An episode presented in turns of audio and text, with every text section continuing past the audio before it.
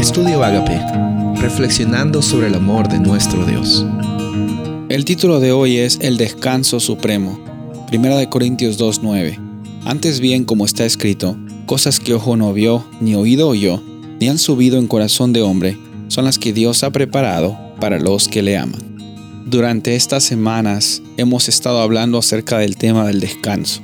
Hemos enfatizado cómo a lo largo de la Biblia Dios nos ha creado como seres humanos, como seres eh, llenos de amor, porque Dios es amor, eh, con la capacidad también de amar y de ser amados, y también con el privilegio y la oportunidad de descansar. También hemos visto que el descanso es más allá que va más allá que las vacaciones o que un, descanso físico.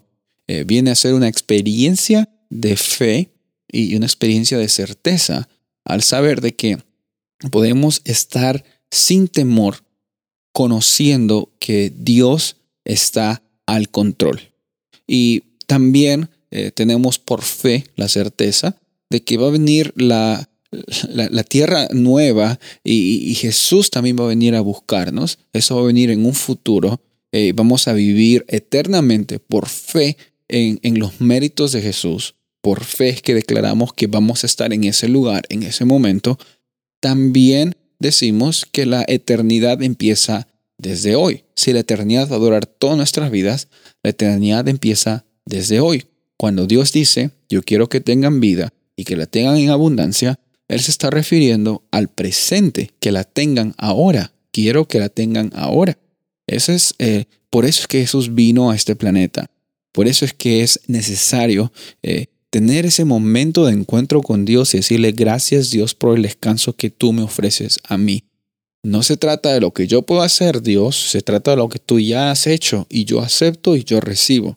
Nuestro, nuestra parte, si es que hay alguna parte, nuestra parte es aceptar y recibir. Recuerda esas dos palabras, aceptar y recibir. Acepta y recibe. Sí, es muy bueno para ser cierto. Sí, esas son las buenas nuevas del Evangelio. En eso consisten las buenas noticias. Es muy bueno para ser cierto. Es muy bueno y lo es cierto. Es cierto que Jesús te ama. Es cierto que Él te ha creado como un ser con propósito. Es cierto que Él también te ofrece el descanso supremo que solamente Él puede proveer. Ya basta de buscar descanso en otras cosas, en otros lugares, en otras circunstancias, incluso en personas. Jesús es el único que te puede dar ese descanso que tanto has estado buscando. Y ahora nuestra, nuestra respuesta es una respuesta de agradecimiento y de regocijo, como vimos el día anterior. Siempre nos regocijamos, no solamente en los momentos buenos, siempre nos regocijamos y siempre descansamos, porque Dios es bueno y para siempre es su misericordia. Soy el pastor Rubén Casabona y deseo que tengas un día bendecido.